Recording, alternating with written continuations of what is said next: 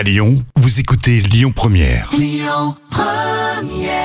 Bonjour Rémi, bonjour Jam. Comme tous les jours, on jette un œil aux audiences. France 3 s'est imposé hier soir avec la série Alex Hugo qui a rassemblé plus de 4 millions de personnes. Ça représente 20% de part d'audience.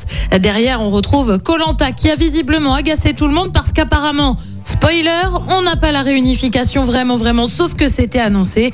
M6 complète le podium avec le film Nous finirons ensemble. L'actu du jour, c'est cette émission pour fêter les 20 ans de la Starac sur TF1. C'est prévu pour le 30 octobre prochain. Ce sera bien évidemment présenté euh, par Nico Saliagas, l'animateur phare du télécrochet. Émission qui, on le rappelle, a permis de révéler notamment Jennifer ou encore Nolwenn Leroy. Alors l'émission anniversaire a été enregistrée en juin dernier. Elle devrait réunir les candidats emblématiques mais aussi des membres de l'équipe comme Alexia Laroche-Joubert, la directrice de l'école, et Kamel Wally, le prof de danse. Un premier prime anniversaire avait été euh, diffusé en mai dernier. Il avait rassemblé plus de 3 millions et demi de personnes. Et puis c'était un personnage emblématique de la série d'M6, Marc Harmon quitte NCIS après 18 ans de loyauté. Marc Harmon, c'est celui qui incarnait l'agent spécial Gibbs. Son retrait est annoncé pour l'épisode 4 de la saison 19 avec une retraite du fameux agent spécial. En attendant, côté programme ce soir sur TF1.